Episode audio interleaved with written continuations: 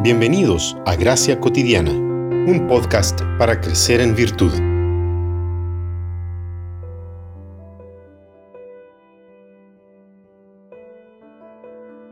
Al vivir la verdad con amor, creceremos hasta ser en todo como aquel que es la cabeza, es decir, Cristo.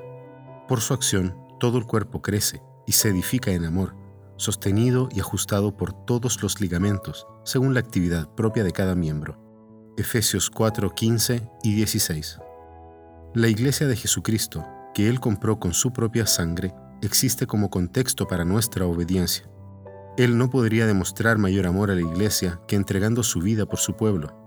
Por eso, debemos aprender a amar lo que Cristo ama. Su actitud para con la Iglesia nos da el tono para nuestra propia actitud. Si no amamos a la Iglesia, entonces odiamos el contexto en el cual el amor florece. Cualquier conversación sobre obediencia o amor a Dios se transforma en un sinsentido sin el contexto apropiado para la expresión de ambos. Por ejemplo, la carta del apóstol Pablo a los Efesios carece de sentido si no aplicamos esas verdades a los cristianos dentro del contexto de la iglesia. Como parte del ministerio de Cristo, Él regala a la iglesia apóstoles, profetas, evangelistas, pastores y maestros para el perfeccionamiento de los santos, para la obra del ministerio. Son esos dones los que nos ayudan al cuerpo de Cristo a crecer en madurez con el fin de evitar los errores teológicos, por ejemplo. La Iglesia, por medio de la enseñanza ofrecida por los ministros de Cristo, debe madurar, pero siempre hacerlo en amor. Crecer en amor, separadamente del contexto de la Iglesia, es algo extraño a la enseñanza de las Escrituras.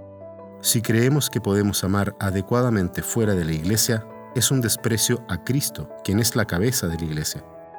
Pero es responsabilidad de los ministros de la palabra enseñar que para poder dar a otros cualquier cosa, especialmente el amor, primero deben recibirlo ellos en el contexto de la iglesia.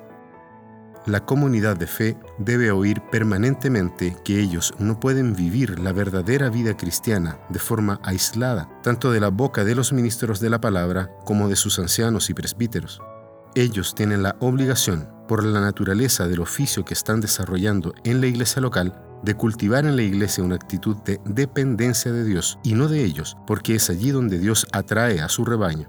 Amamos en el contexto de la iglesia, porque es allí donde somos enseñados a amar y a quién amar, como las escrituras enseñan a amar, desde el que es parte de la familia de la fe hasta el enemigo. Amamos en el contexto de la iglesia porque es allí donde el mundo conocerá de manera visible el amor sacrificial y la autoentrega. Amamos en el contexto de la iglesia porque Cristo ama a la iglesia.